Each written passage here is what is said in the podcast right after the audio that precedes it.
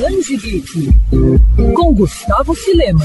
Alan Moore, Brian Bolland, Neil Gaiman e Dave Gibbons. O que todos eles têm em comum? Além de serem nomes fundamentais da história dos quadrinhos, esses artistas fazem parte da chamada Invasão Britânica, movimento que surgiu em meados dos anos 80, quando o um grupo de roteiristas e desenhistas do Reino Unido passou a trabalhar em grandes editoras americanas como DC e Marvel. Mas esse não é o único ponto em comum entre eles. Inédita no Brasil até então e esgotada em todo o mundo, histórias constrangedoras do Velho Testamento reúne esses e outros autores da tal invasão em uma coletânea que traz passagens e momentos poucos conhecidos da Bíblia, que envolvem crimes, hipocrisia, sexo e polêmicas.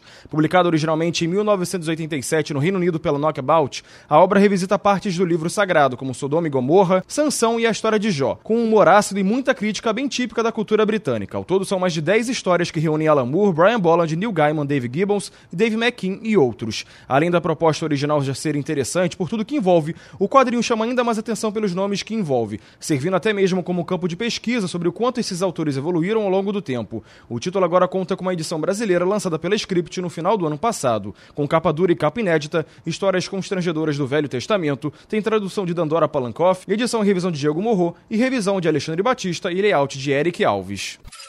Quer ouvir essa coluna novamente?